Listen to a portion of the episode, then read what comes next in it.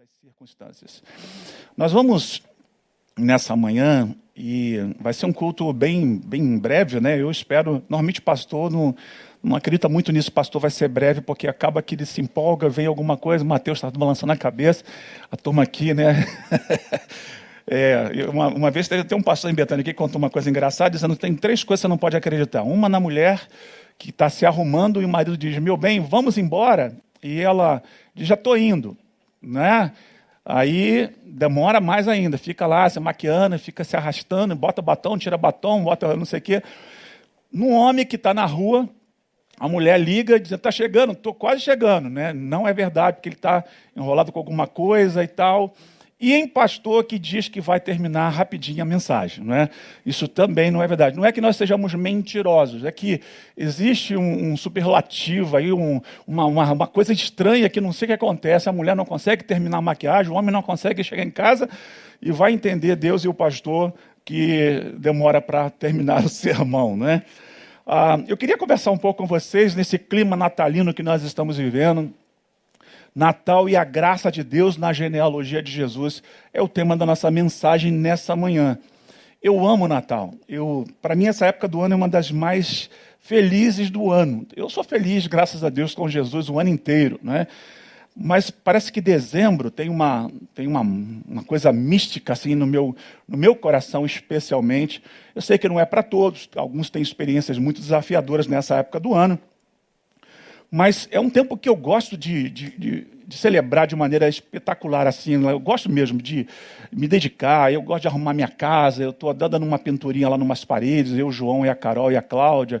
A gente está lá dando uma arrumada nas coisas, botamos umas luzinhas. E, e, ontem a minha sogra já comprou o pão da rabanada, né? Ah, esse pão vai, vai rolar essa semana, a rabanada vai ser até antecipada.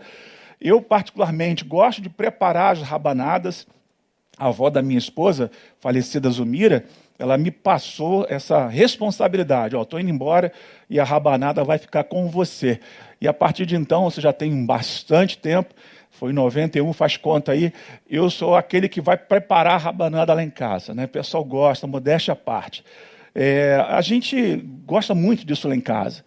Mas Natal tem todo, é, todo um tempo em que a gente traz meditações importantes. Né? É um nascimento é, do nosso Salvador. Aniversário dele, a gente, aqui nossa igreja, celebra o nosso Natal de maneira distinta há, há, um bom tempo, né? além dos cultos natalinos que a nossa igreja faz. Esse ano, por conta da pandemia, o pastor Neil vai anunciar o que ele vai fazer. Mas a gente nas ruas faz os natais, como já falamos aqui, na comunidade. A gente vai estar fazendo Natal em Jardim Gramacho também, vai fazer o Natal na igrejinha. A gente vai fazer um movimento grande ainda aí. Mas tem, para mim, muitas palavras nesse é, movimento de tantas palavras bíblicas do que traz esse, esse episódio, né, esse, essa efeméride que é o nascimento de Jesus.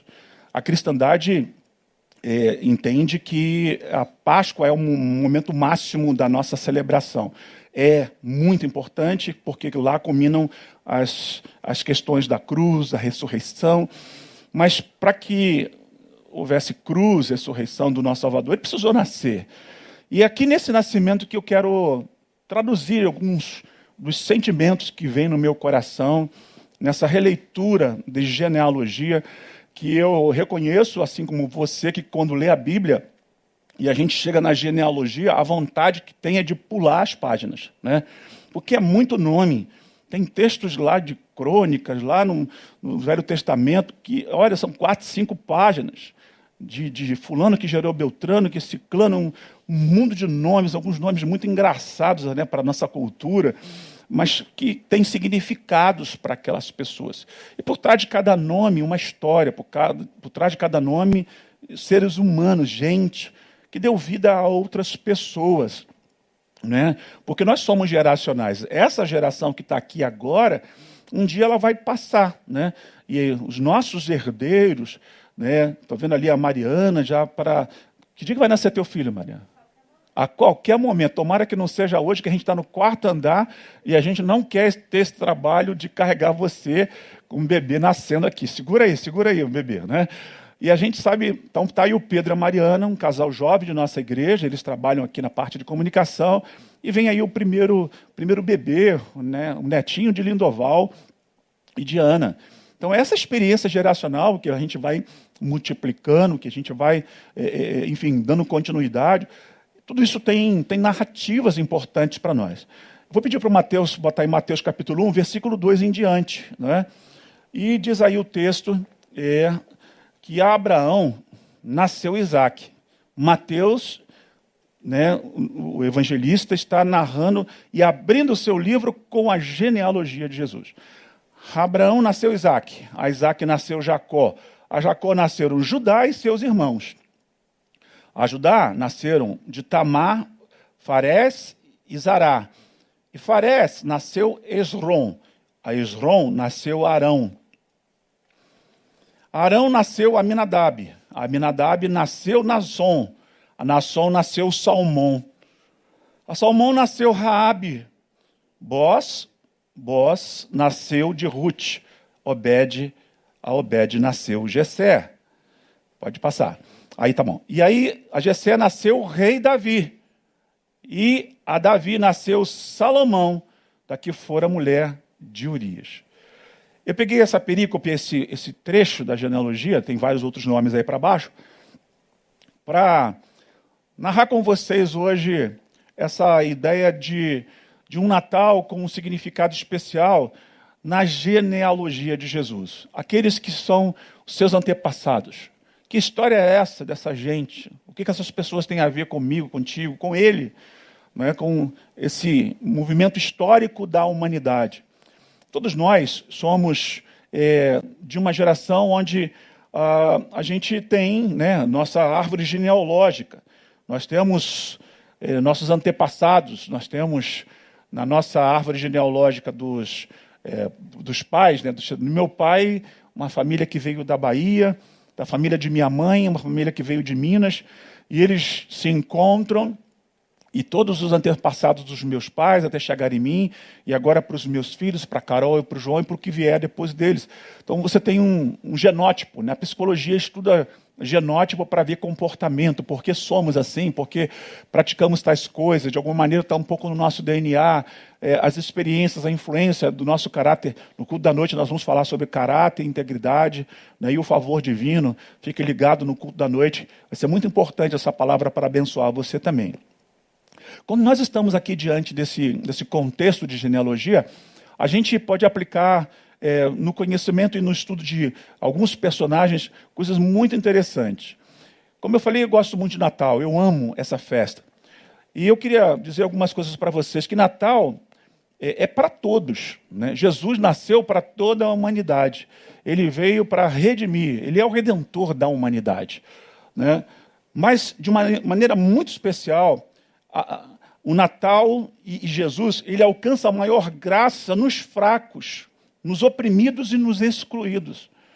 De uma maneira muito especial, isso acontece no que a gente percebe na Bíblia. Ele veio para os ricos e veio para os pobres. Mas é muito importante que a graça, de maneira mais especial, ela, ela vai alcançar aos mais limitados, aos que abundam em pecados, aqueles que estão mergulhados e enxafordados de erros, de fracassos, de fraquezas, de limitações. Para uma religião judia, ou ju, dos judeus, né? É, machista, uma religião masculinizada, excludente, racista, sim, porque os comportamentos, apesar de Deus dizer que eles deveriam aceitar os estrangeiros forasteiros, eles eram muito, muito excludente nesse processo. Ter nomes de mulheres e de povos estrangeiros nessa leitura que acabamos de fazer, e com origens bem pesadas, como eu vou descrever para vocês, além de ofícios bem desafiadores, essa narrativa abre, portanto, um diálogo para a inclusão, para a nova face do que de fato a história vai dizer a respeito da fé dos que creem a partir do Cristo. Então, no ponto de convergência do Cristo na história, enquanto ele nasce, enquanto ele vem aqui, o, o menino Deus que nasce, né?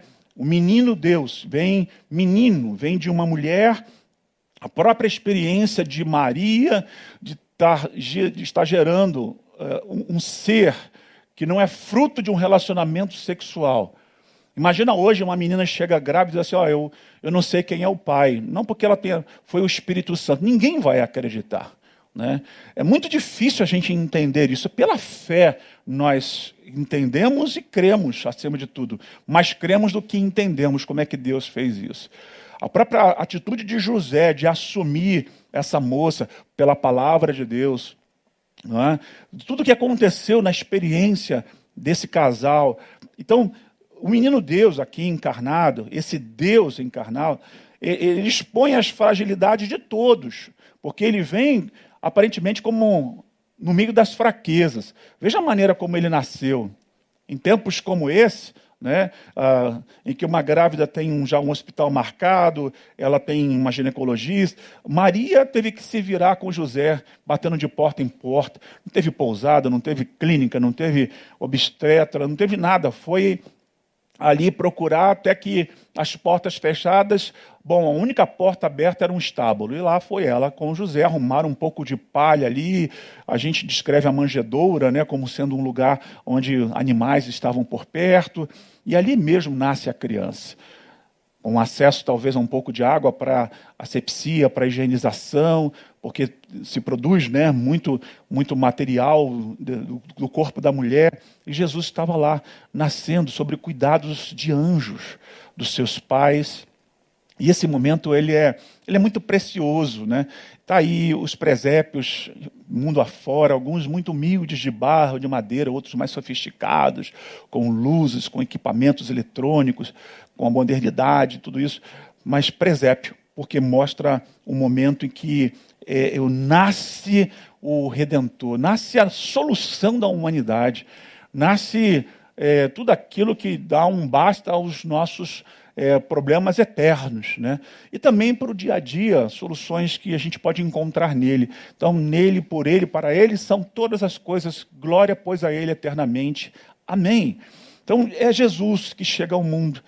E nessa época do ano que a gente comemora o seu aniversário, alguns gostam de árvore, outros não gostam, alguns uh, gostam de enfeitar com outro, não importa. Eu quero que você pense nessa palavra a respeito do nascimento do nosso Salvador como sendo uma manifestação de graça, né? E na história dessas pessoas que já já a gente vai ler aqui. Então a chegada do, do menino, né? É, é o prenúncio do que estava por vir. E vem Jesus esse Deus encarnado que é o Emanuel, que é o Deus conosco. Não é Deus acima de tudo. Deus não deixa de ser acima de tudo quando ele é Deus conosco. Mas o mais importante é que ele ganha essa, essa, esse direito de maneira especial, né, de ser é, homem, de se manifestar na carne e saber como é que é viver nessa matéria aqui, com esses pensamentos que brotam diariamente, com os sentimentos que, oh, transbordam de dentro de corações como o meu e como o teu, de como é desafiador poder controlar os olhares, saber filtrar o que se ouve. Como é ser, como é existir, como é decidir, como é viver propósito, como é viver missão. Jesus ele consegue reunir todas essas características de maneira extraordinária. Sim, ele é Deus entre nós, mas não deixando de ser acima de nós. É tão aproximado que nos traz paz, dignidade e conforto para existir. Um igual, um Deus que se fez um de nós. Que Deus tremendo é esse? Nenhuma outra entidade na história da humanidade, das outras religiões, das que precederam o cristianismo, não que Cristo tenha fundado o cristianismo, mas o que veio antes de Cristo, nem depois de Cristo. Nenhuma delas tem um Deus tão é, interessante na forma como ele se manifesta, dessa aproximação. Isso é, é fenomenal. Ter um Deus amigo, ter um Deus parceiro, companheiro, um Deus presente, um Deus que é, está conosco e que nos envia a ser para Ele no meio daqueles que precisam da Sua presença, e somos nós, Sua igreja.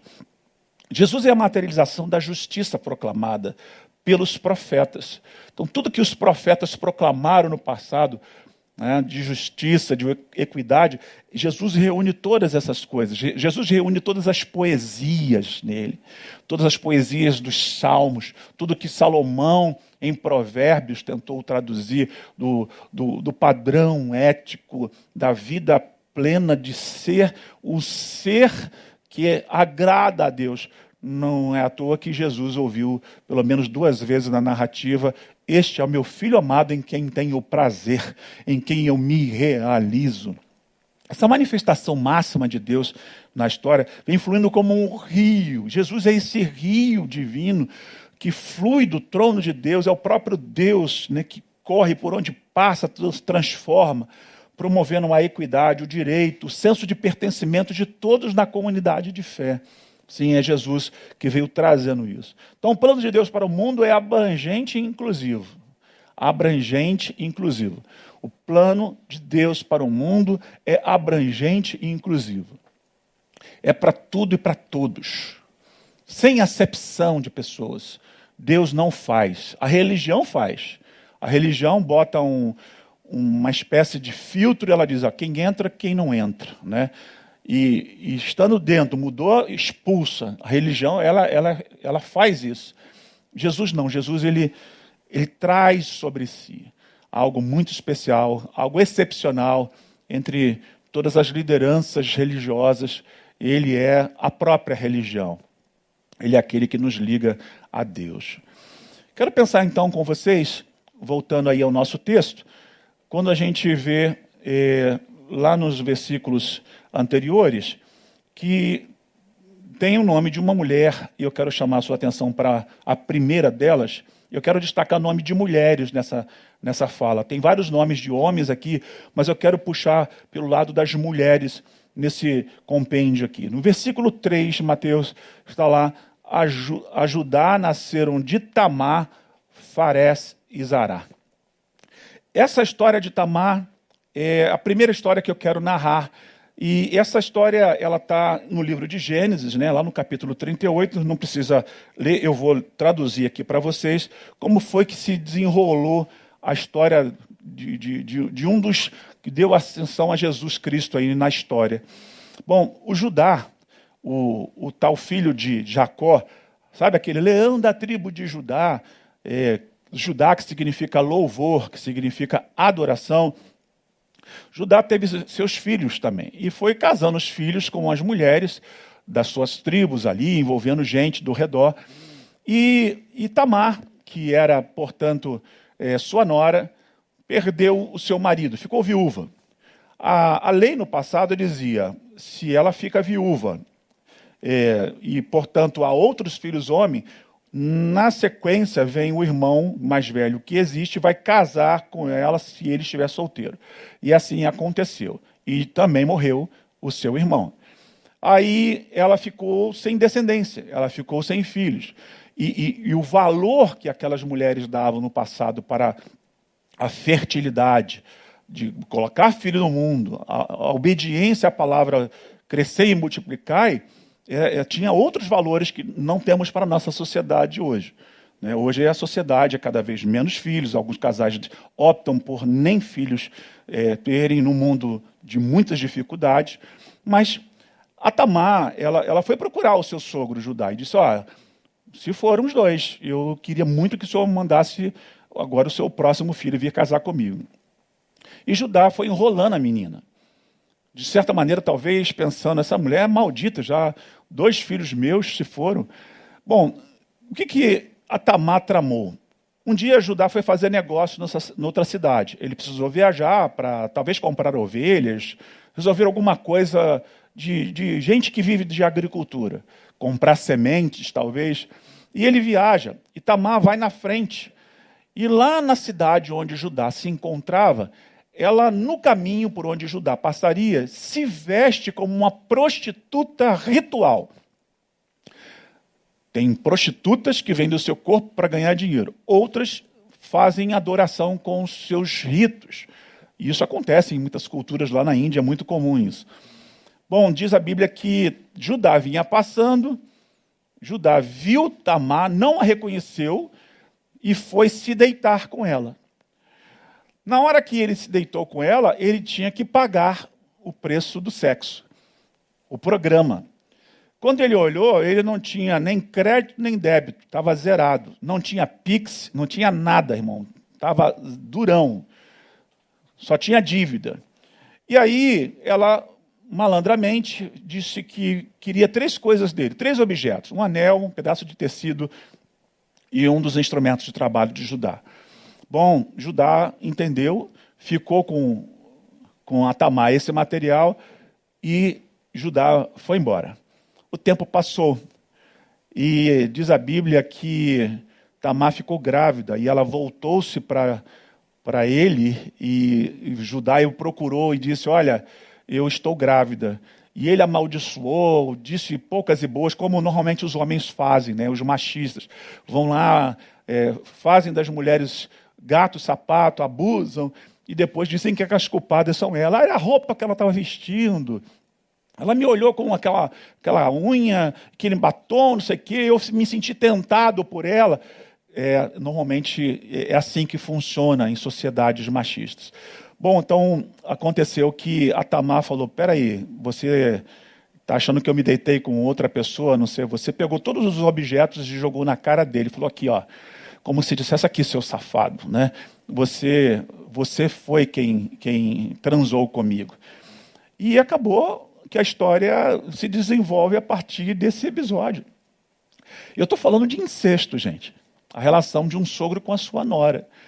Bom, isso está na genealogia de Jesus.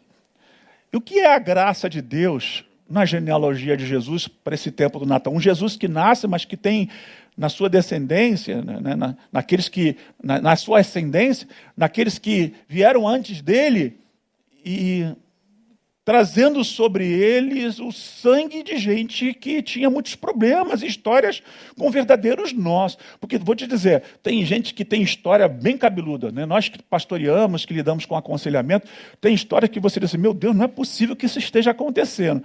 É, irmão, é possível. Um homem é capaz de fazer qualquer besteira. O ser humano é um ser caído que precisa muito dessa graça de Deus.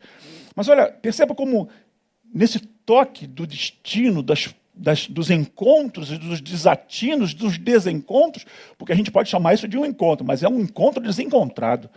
Essa experiência de um incesto rolando entre família e que aponta para o leão da tribo de Judá, né? para o Judá, o, o filho do Jacó que também teve os seus percalços, seus erros, seus equívocos. Mas está aqui, ó, para mostrar de onde Jesus vem. De que, apesar de todo o peso que um incesto possa ter numa família, e que de que uma criança que chega ao mundo com todas as dificuldades, Jesus é capaz de restaurar, de operar, de transformar e de manifestar graça e favor, inclusive porque o seu sangue cobre os pecados do mundo, tanto do passado como do presente e do futuro. É bem verdade que a graça de Deus não é um cartão de crédito que a gente vai lá e passa né, sem responsabilidade, bota a senha, joga para frente, como muitos gostam de fazer, fazendo dívidas. Não, não, não. A graça de Deus não é isso. Mas ao mesmo tempo ela é algo que nos sustenta, algo que corrige o rumo da história. A gente sai do eixo, né, com Adão, o primeiro homem, mas Jesus coloca o homem no eixo, e aí a coisa começa a girar. Agora a, a, vida começa a rodar de verdade, de fato. É a partir do Cristo, porque ele opera nessa história, como a gente acaba de ver, que é na vida de Tamar. A segunda mulher, e eu quero, como disse, destacar nomes femininos aqui nessa releitura da, da genealogia de Jesus e ver que Natal é, é a manifestação da graça de Deus, né? É a, Raabe. E quando a gente olha para o texto e vê que Raabe aqui é citada, né, é, Raabe aparece num outro momento da história, mais adiante.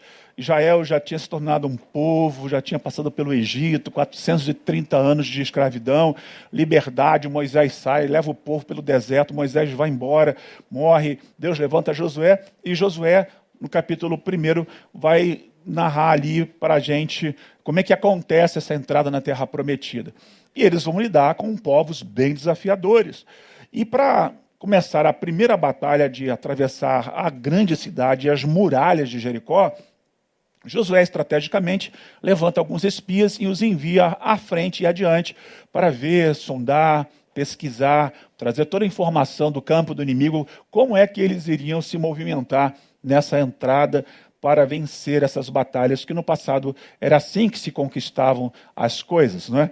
Bom, no meio dessa cidade, eles foram pousar exatamente na casa de uma prostituta. Era uma espécie de pousada prostíbulo. Né? E Raabe era gerente ali, ela gerenciava essa, essa, essa casa, né? a casa da luz vermelha, literalmente. Né?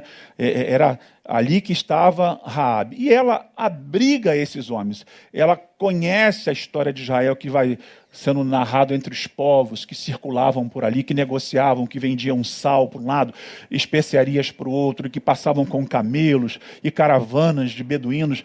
E as narrativas vão falando de como esse povo atravessou o mar e as pragas, as coisas todas. E essa mulher, ela está impactada com a presença desse povo, o povo de Deus. Esses homens são abrigados na casa dela, né? ela respeitosamente os recebe e dá a eles uma, é, uma diretriz. E eles disseram: Olha, não conta para ninguém que a gente esteve aqui, não, não, pode deixar. Mas ela pede: lembrem-se de mim quando vocês vierem entrarem aqui, porque eu tenho família e eu preciso desse cuidado. Bom, diz a Bíblia que depois Josué entrou, as muralhas caíram, você sabe, né, o resto da história, e Raabe foi preservada. Marcaram lá com um pano é, que, que, chamava a atenção, ah, ali é a casa de Raabe, não destrua, não mate ninguém naquela casa. E Raabe continuou essa trajetória, diz a Bíblia, e ela se casa com um dos filhos de Caleb. Ah, Hebreus vai falar de heróis da fé e diz que Raabe, pela fé, ela alcançou essa misericórdia de Deus. Ela está na genealogia de Jesus, é uma prostituta. Uma prostituta filisteia. Os filisteus, né, o povo de Jericó, portanto, estavam lá. Veja, irmãos, como na genealogia, no nascimento de Jesus, esse acolhimento, essa graça e esse favor de Deus. Vamos para a terceira mulher, é a Ruth. Diz a Bíblia é, que também Ruth faz parte dessa linhagem é, tão importante que chega até Jesus Cristo. A Ruth é, é uma moabita. Seu, sua história no livro de Ruth, dos capítulo 1 a 4, é uma história bem dramática no início. Né? Ela que fora casada com um dos filhos de Noemi, sua sogra, é, ficou viúva, assim como o marido de Noemi também se foi, e ela é, tinha Ofra, tinha Ruth como noras e designou a elas o seguinte palavra: Olha, meninas, sigam a vida de vocês, Deus me abandonou, meu marido morreu, meus filhos morreram. Nós estamos abandonados nessa terra. Vão para os deuses de vocês, para as suas cidades, voltem para a casa dos seus pais. Vocês estão liberadas da responsabilidade de seguir. A, a Ofra foi embora, decidiu seguiu o conselho da sogra. Mas a, a, Ruth não, a Ruth falou: não, eu vou ficar com a senhora, porque o seu Deus é meu Deus, o seu povo é meu povo, para onde você for eu irei. Bom, a Ruth acabou se dando bem na história, né? Ela casou com Boaz, está aí o nome dele na genealogia. E ele vai dar também aí fruto desse relacionamento que vai chegar até Jesus Cristo. Mas deixa eu falar um pouco para você quem são os Moabitas. Os Moabitas é aquele povo que lá na história de Gênesis, nos primórdios, quando Abraão sai com sua família para a terra que Deus havia mostrado para ele, ele vai em busca dessa terra, ele leva além de Sara, sua esposa, seu sobrinho Ló. Em determinado momento, Ló se separa de Abraão, brigaram lá com problemas de ovelhas e vão habitar na terra de Sodoma e Gomorra. Ló fica por lá e Abraão vai viver a sua vida em outros cantos. Houve um dia que Deus decidiu que Sodoma e Gomorra ia ser destruído. E muita gente pensa que é por causa do sexo, porque era promiscuidade, era muito bacanal, era isso, aquilo, outro. É, mas Ezequiel 16, é, 46 vai falar que era por causa da fartura de pão e ociosa né, é, vida que eles levavam. Então, negavam o pão ao pobre, ou seja, gente que tinha condições de ajudar o faminto, mas não o dera, não o fizera. Essa foi a principal razão pela qual Deus destruiu Sodoma e Gomorra. Bom, diz a Bíblia que a mulher de, de Ló, ela virou uma estátua de sal, né, porque ela olhou para trás, quando Deus iria destruir, os anjos estavam lá mandando fogo, saraiva, destruindo tudo. Ela olha para trás e desobedece e vira uma estátua de sal. Seguindo a jornada, o Ló leva suas filhas com ele. E as meninas vão se desesperando no caminho, porque elas começam a habitar cavernas, e essa coisa, como eu falei, de gerar filhos, preocupadas, a mais velha foi embebedou o pai e transou com o pai. Sim, mais um caso de incesto. A filha e o pai. A irmã, na noite seguinte, a mesma coisa. Ambas ficaram grávidas. Então, uma delas dá origem aos povos moabitas e os outros, os amonitas. E essa história é bem triste, uma história marcante no que a gente lê do Velho Testamento. É, mas a descendência chega em Ruth, e ela, como um moabita de um povo que, de certa forma, era amaldiçoado para o olhar dos judeus, agora entra e faz parte dessa trajetória e vai gerando fruto que vai dar lá em Jesus. Estão percebendo até aqui, irmãos, como essa graça de Deus na genealogia de Jesus, ela, ela, ela vem e intervém, apesar dos povos, das suas origens, da sua história. Por tudo isso, a gente ainda vai aprender mais. Eu falo da quarta mulher e a gente segue para terminar com essa sequência de palavras. Diz a Bíblia também que Batseba faz parte da genealogia de Jesus. O texto destaca o nome dela aí. Quem é Batseba? Por que não outra mulher de Davi, de gente que com quem Davi se casou? Não, tinha que ser com Batseba, né? A, a Bíblia fala da história dessa mulher num tempo de guerra. O rei deveria ter ido para a guerra, ficou em casa repousando e da varanda da sacada do seu prédio, ele olha para a janela do vizinho e vê um mulherão se banhando. E ele fica louco, alucinado. E dá presente, conquista, vai e se deita com a mulher de um dos seus principais militares.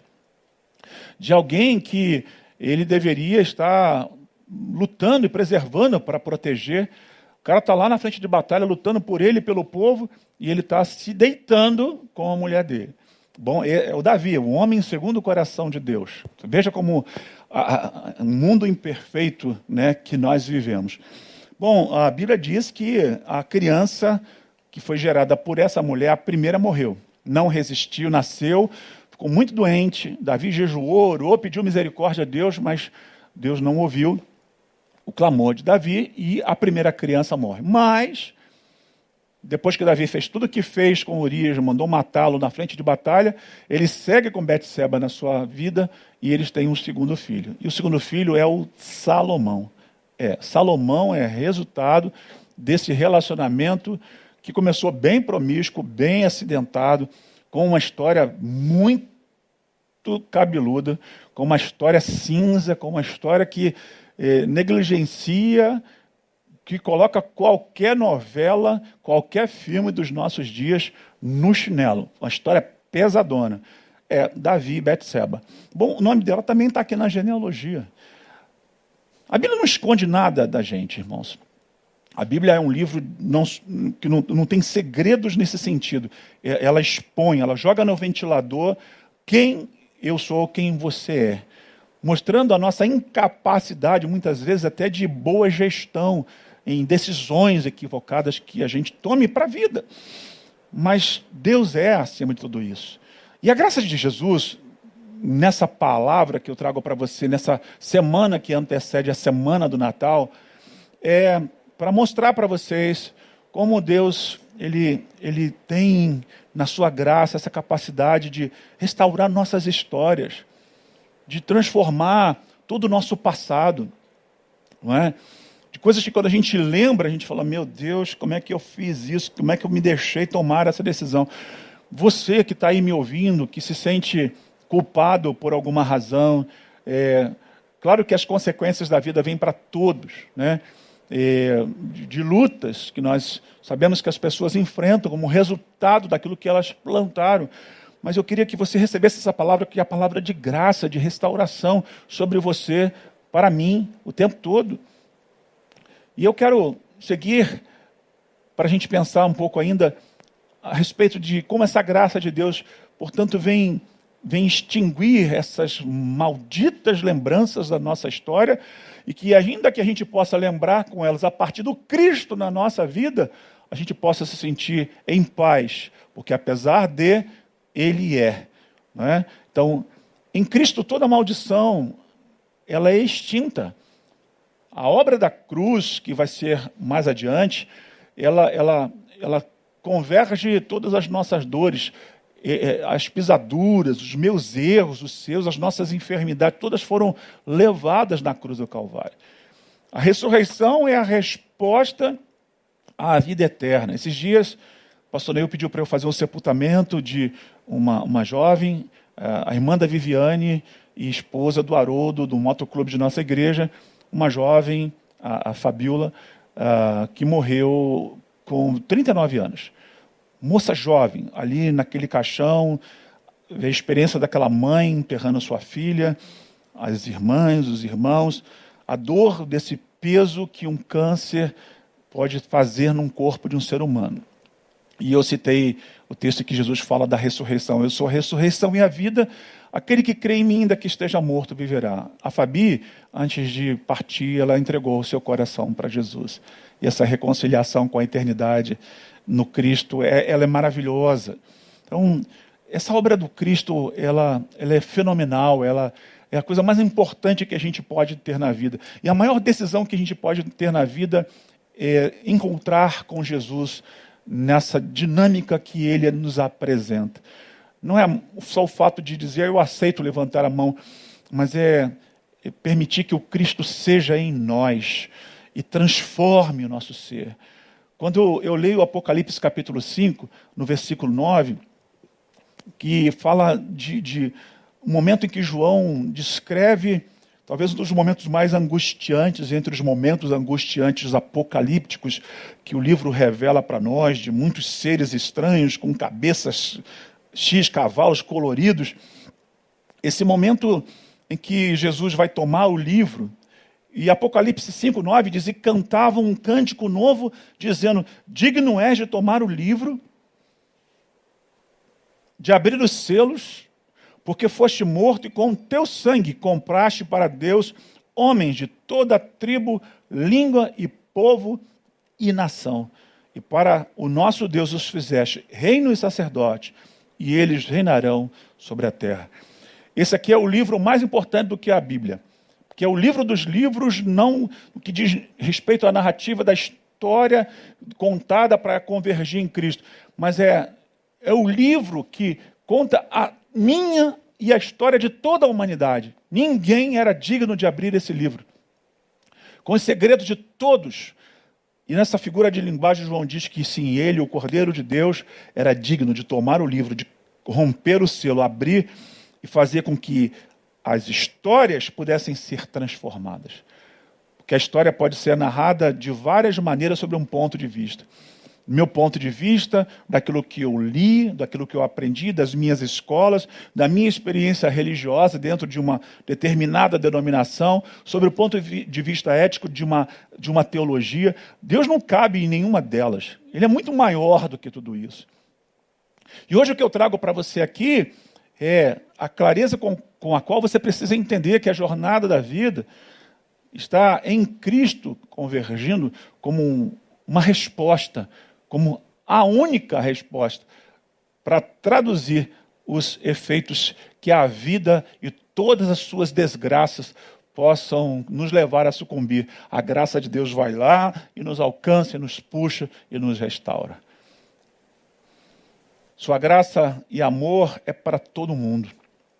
Quando João, capítulo 3, versículo 16, destaca o que nós sabemos de cor, mas que muitas vezes precisamos compreender a, a eficiência, a, o poder que essa palavra tem sobre a minha vida, sobre a tua vida, porque Deus amou o mundo. É amor, gente. Como um Deus pode se importar com gente como a gente? Com um Judá que fez o que fez, com o Davi que fez o que fez, com o Paulo Elias que fez o que fez, com cada um daqueles que nos assistem agora, com você que está aí sentado na sua casa, deitado na sua cama, ou dirigindo o seu carro. Porque Deus nos amou e Ele deu o seu filho, o seu filho único, para que todo que nele crê não pereça, mas tenha a vida eterna. No sentido de que é, Natal para a gente tem um significado muito especial porque a crença nesse Cristo que amou, nos amou primeiro, nos amou com amor, nos amou e veio servir, nos amou e se manifestou, fez igual a nós, é Deus presente, é Deus conosco. que esse Deus é que você deve se importar na sua vida. Não um Deus distante, lá acima das estrelas, tão longe, tão longe, que nem nos seus pensamentos você consegue alcançá-lo. Não, um Deus presente no dia a dia, um Deus que te consola, que te abraça, que cuida de você e que faz isso através de uma igreja presente. Porque Deus se materializa no outro, né, que nos serve, ou em nós para servir ao outro. O Natal é a graça de Deus na genealogia de Jesus, porque, primeiro, portanto, nos torna uma família indistintamente essa linhagem de Jesus do passado, até Jesus convergiu toda essa gente, lá do Abraão. Né? A gente sabe que começa no Adão, mas o Mateus separou aí o Abraão por causa de chamado, de vocação. É a importância que o livro tem para quem ele foi escrito. E culmina em Jesus. E Jesus, ele não tem, a partir dele, casamento e relacionamento para gerar filhos. Mas em Jesus nós nascemos de novo para uma nova vida. E essa geração de filhos de Deus, a partir do Cristo, ela vem se multiplicando né, de maneira tremenda. Então, nós somos uma família sem distinção. O mesmo Pai, onde tudo é bem comum, ou pelo menos deveria ser de todos. Né? Onde nós temos o Pai nosso quando ele ensina aos discípulos que estão perdidos, Senhor, como é que a gente ora? Porque a religião ensinado para eles algumas maneiras de metodologias de oração. Jesus pega e reescreve o que é o significado da oração que toca o coração de Deus.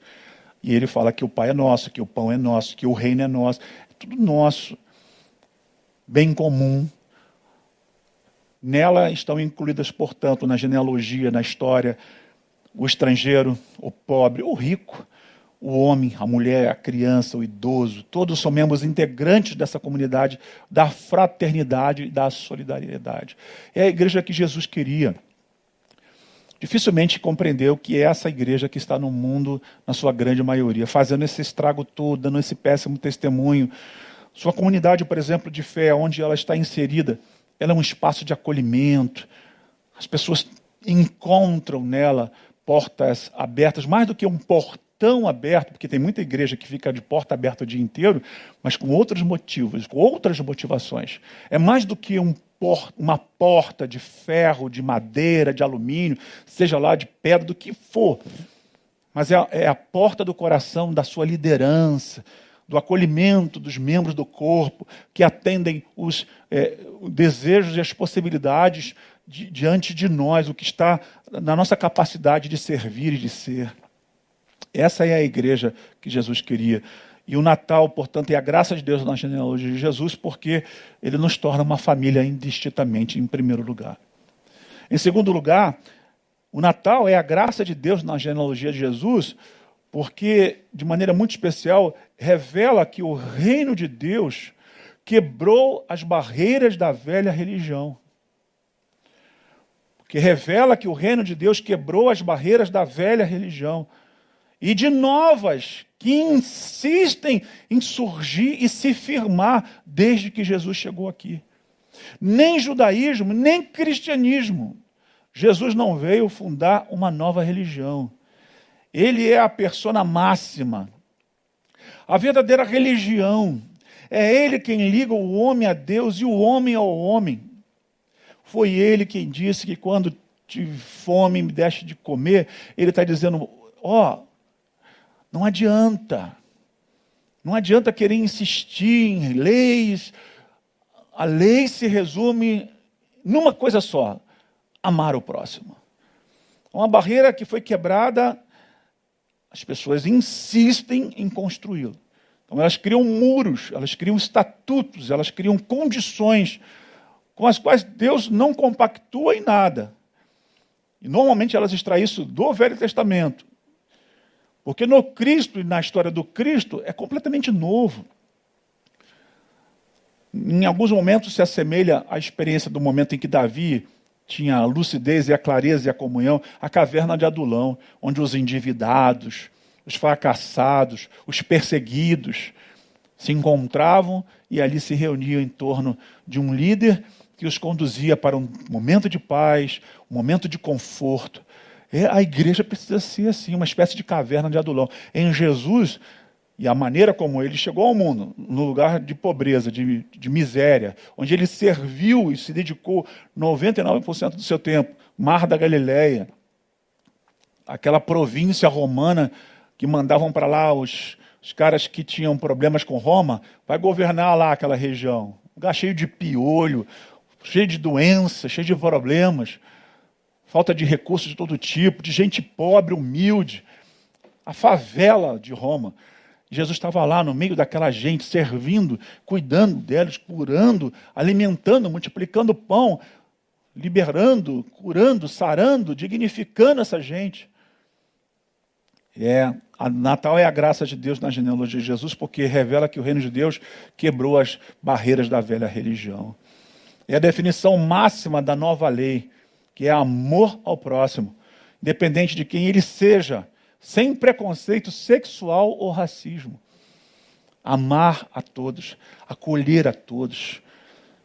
A gente acha que porque somos é, assim, somos melhores do que o outro, que o, o, o pecado que eu tenho não é tão grande quanto o que o outro pratica. Aqui na minha igreja, não. Jesus é aquele de braços abertos, acolhedor, que toca, que transforma, e é processo, é decisão, é insistência, é na caminhada. É, gente, se a gente pensar quem vai subir, na verdade, parece que não vai subir ninguém, né? Porque lá não entra adúltero, lá não entra os cães, lá não entra o homicida. Quantas vezes? Porque, por exemplo, um homicida, ah, não matarás. Eu nunca matei ninguém, mas deixar morrer é matar. Ah, eu nunca adulterei, nunca traí meu marido, nunca traí minha esposa, nunca traí meu namorado. Mas pensou, e Jesus falou: só no pensamento já está lascado.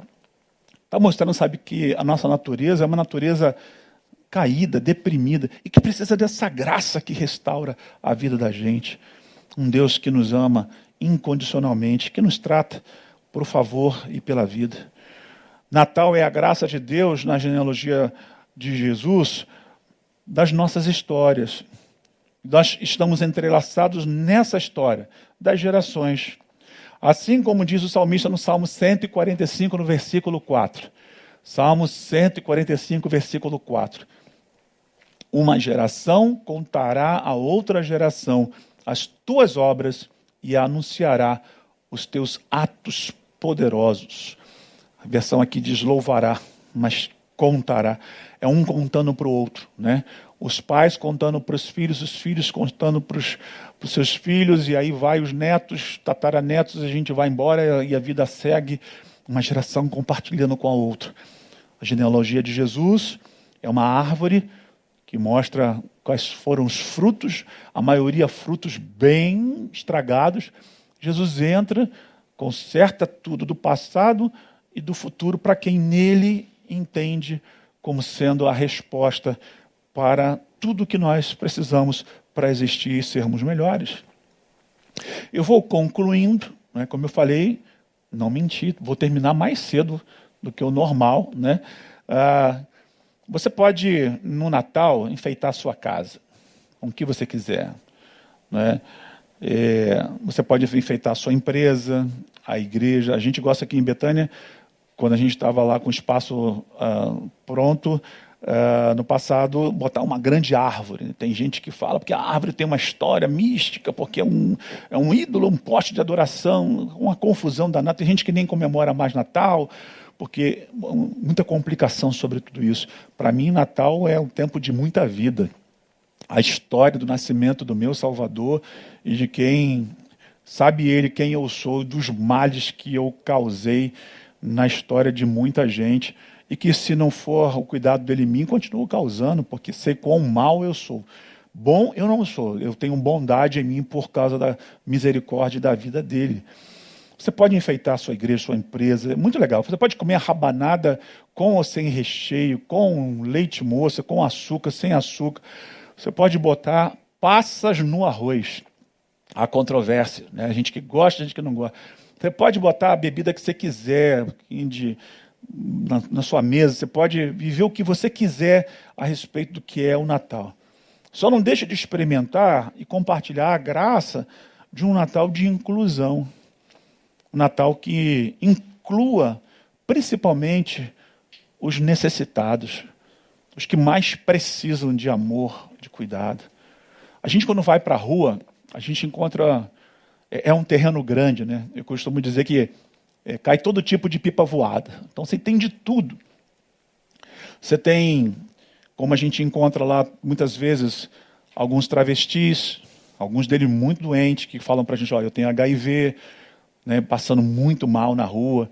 Já fizemos várias intervenções ligando gente nossa que trabalha com organizações que, que trabalham né, acompanhando aqueles que têm DST, né, doença sexualmente transmissível, e, e, gerando outros tipos de cuidado, mais do que dar um prato de comida, e é importante, né, às vezes eles até distribuindo uma medicação, acolhendo. A, a igreja, ela muitas vezes não está apta para lidar com é, ir à rua e visitar essas pessoas é uma coisa. Agora, quando elas vêm ao nosso ambiente, muda muito. Muda muito porque revela quem nós somos. Porque a gente sai de casa, aí bota a blusa nova. Essa blusa aqui eu comprei alguns meses atrás, pela primeira vez eu estou usando. Né? Não tive oportunidade, entrou a pandemia. E aí você bota, toma um banho, passa um perfume e tal. Aí chega uma pessoa dessa, num ambiente muito mauricinho, patricinha, que normalmente são nossas igrejas, né? tudo arrumadinho, tudo bonitinho, legal. Que não é para Deus, é para a gente, na verdade, que a gente faz tudo isso. Mas essas pessoas, por exemplo, como elas se comportam no nosso meio? Muitas delas nem entram, porque sabem que elas não estão no, no mesmo nível. Quando a gente está em contato com essas pessoas, quando a gente cuida delas, quando a gente abre de verdade abrigos que as acolham, não abrigo como depósitos humanos. A gente está fazendo uma reforma num abrigo aqui perto, vamos inaugurar dia 16. A nossa equipe do antigo Espaço Esperança, agora Betânia Missões, se dedicou aí junto com o Ministério de Homens e outros grupos de mulheres, fizeram um bom e excelente trabalho. E vimos como é um depósito de seres humanos. É, nem banheiro de rodoviária estavam tão sujos como os banheiros daquelas pessoas, paredes completamente tomadas de mofo, tetos desabando na, na cabeça das pessoas. E, e, nesse abrigo, especialmente, estão as pessoas não só despossuídas, e elas também têm problemas neurológicos, e algumas são cadeirantes. Pior ainda, o acesso a. Gente, é, é até narrar o que a gente viu e vive na transformação desses ambientes é pesado. É, a gente não vive essa ideia de amor presente Natal na Cindelândia, centro do Rio, seja lá que nome que a gente dê, só nessa época. É o ano inteiro. É porque o Jesus que nasceu na vida da gente, ele nos mostrou essas pessoas. Mas tem um lance aqui. Eu encontro na rua gente que nem de religião da nossa é, gente de outras religiões, gente que nem tem religião. Eu conheço um grupo de pessoas que mobilizam e fazem esses trabalhos e nem creem em Deus, porque veem no ser humano. Sabe que eu percebo também que existe a graça geral e a graça específica. A graça geral é essa que toma o um mundo. O mundo só não desaba porque existe uma graça geral que ainda sustenta todas as coisas, que ainda faz desses seres que não têm um relacionamento íntimo e pessoal com Deus ainda, mas que a imagem e semelhança dele ainda reflete nelas.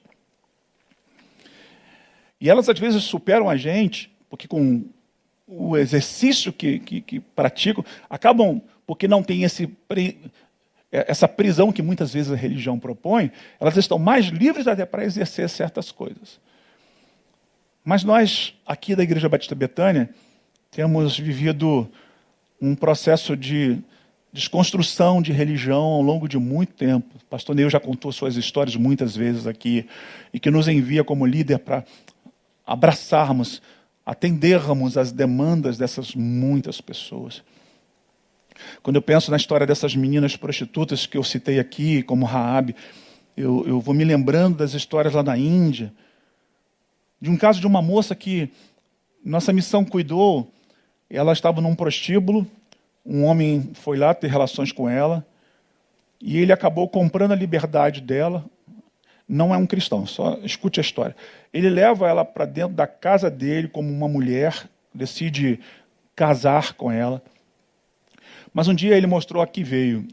Ele fez uma festa, chamou um grupo de homens e todos, naquela noite, fizeram sobre ela, na exclusividade do seu lar, um abuso coletivo, de estupro. A menina estava totalmente rasgada, totalmente dilacerada pela noite de sexo que fizeram com ela. Aos gritos, vizinhanças ouvindo, chamam a polícia. A polícia dessa cidade foi lá, entrou na casa, fez a intervenção, tirou a moça e levou para a delegacia. Na delegacia, ela conta sua história, de que ela se sentiu amada, iludida, foi para a casa desse homem e acabou acontecendo essa, essa tragédia, tudo isso aí. Os policiais, naquela noite, além de não acreditar nela, fizeram dela mais um objeto sexual e ainda continuaram abusando dela.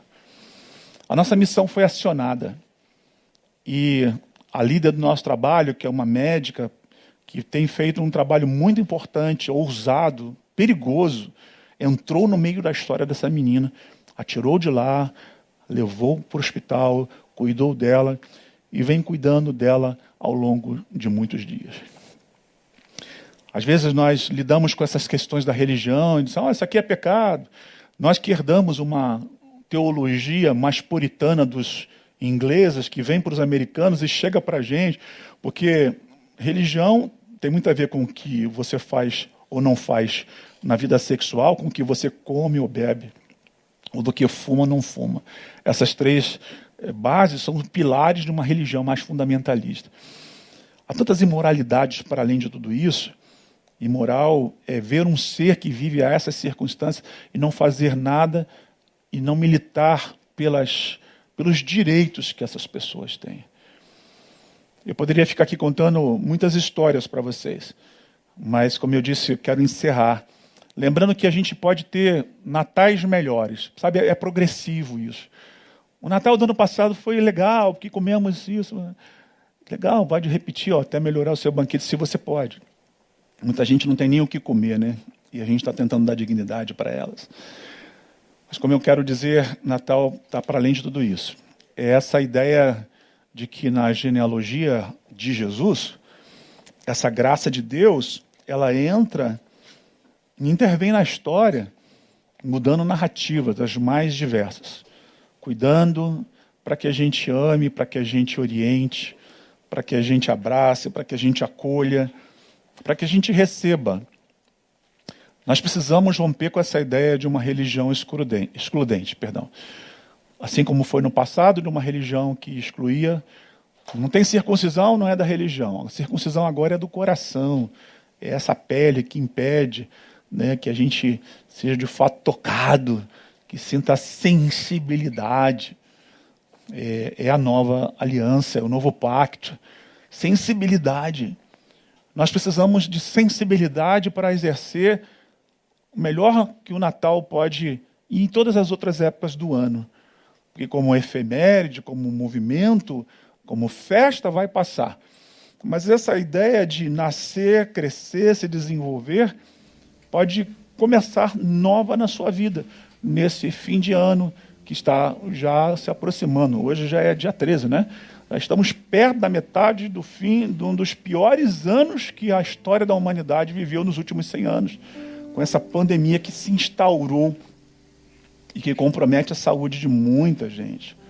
Essa semana, um dos meus melhores amigos eh, noticiou que passou dias tenebrosos na UTI, estava inclusive fazendo fisioterapia para poder retomar a vida.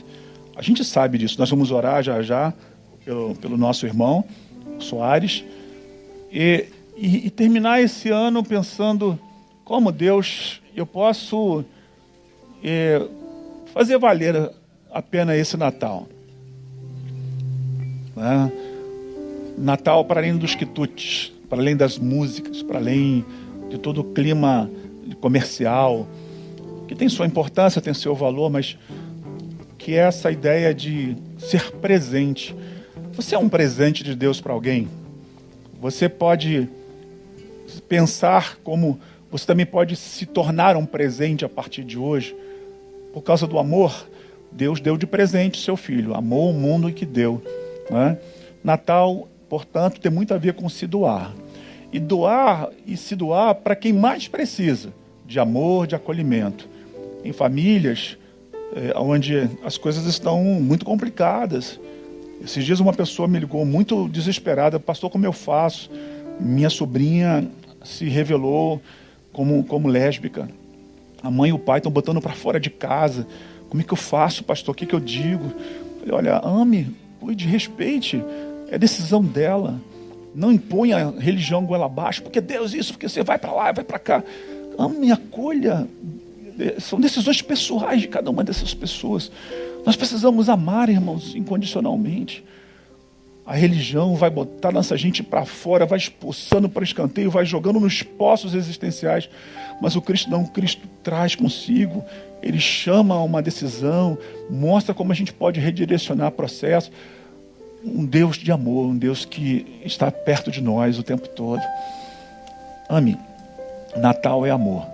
E vamos seguir a jornada da vida, e, e, independente das decisões que as pessoas tomem Tome a sua, viva a sua vida e deixe que Deus vai fazer o resto. Beleza, pessoal? A gente vai orar agora.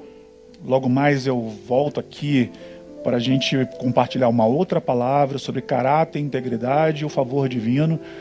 Uma palavra que Deus me deu nos últimos tempos e, e gostaria de compartilhar com você. Como vocês sabem, o nosso pastor está é, dando uma volta com a esposa. Amanhã a fará aniversário, completará mais um ano de vida.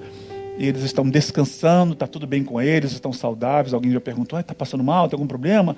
Porque quando o pastor não está, a gente já fica logo pensando, né? Não, está tudo bem, está tudo ótimo. Estão celebrando e vamos sorrir com eles, vamos nos alegrar com eles. E a gente está aqui representando ele, ele pediu para a gente ficar celebrando esses dois cultos. E é um prazer estar com vocês aqui. Eu espero que essa palavra tenha alcançado o seu coração. E a gente vai orar e depois a Nath e o Ministério Vida vai estar cantando mais uma canção para a gente encerrar, encerrar o nosso culto da manhã desse domingo, dia 13 uh, desse ano 2020. Tá bom? Vamos orar? Vamos pedir a Deus que nessa hora nos visite. Querido Deus e Pai, muito obrigado por Jesus Cristo. Ele não é uma surpresa na história, porque o Senhor não foi pego de surpresa na história do Adão que fracassou. O Senhor nunca fez intervenções específicas nas decisões que nós temos como seres e criaturas únicas com o poder de decisão, com esse livre arbítrio. Alguns de nós talvez até no desespero de não querer errar mais, errar mais, gostaríamos até de negociar a perda dele, mas isso não é possível porque é da nossa natureza. O Senhor não nos criou como marionetes manipuladoras. Quem faz isso é o inimigo, são as religiões, são outras outras personas, outras atividades, outras egrégoras. O Senhor não. O Senhor nos deu é, é, essa capacidade de escolher, de viver o que a gente quiser. Senhor, apesar das histórias de Tamar, de Raabe, de Betseba, de todos os outros que viveram antes deles, de todos os incestos, prostituições, de todas as fraquezas e lutas que essas mulheres e esses homens viveram, o Senhor vem encarnado e entra na história deles e passa a existir na nossa, por meio da fé, de tudo que chegou até nós apesar das imperfeições com que chegaram evangelizando aqui, trazendo colonização, apesar de todos esses processos, nós temos no caminho aprendido a olhar mais com amor, com misericórdia, com favor, porque assim o Senhor é. Um Deus que ama, um Deus que acolhe, um Deus que inclui, um Deus que não ignora os nossos erros, mas ao mesmo tempo está mais interessado na gente, porque o Senhor ama a gente e ensina-nos a amar a gente como as pessoas são, apesar delas, apesar dos erros delas, porque nós também temos os nossos. Na verdade, nós somos uma família e filhos do mesmo Pai, precisamos do cuidado do Senhor para nos orientar. E na jornada vivermos as transformações necessárias, percebermos os erros, convencidos apenas e simplesmente e puramente, puramente pelo Espírito Santo, que é o único capaz de trazer ao nosso coração o quebrantamento necessário e o reconhecimento de que as coisas erradas têm nome e elas precisam ser consertadas, refeitas e decisões precisam ser tomadas na vida.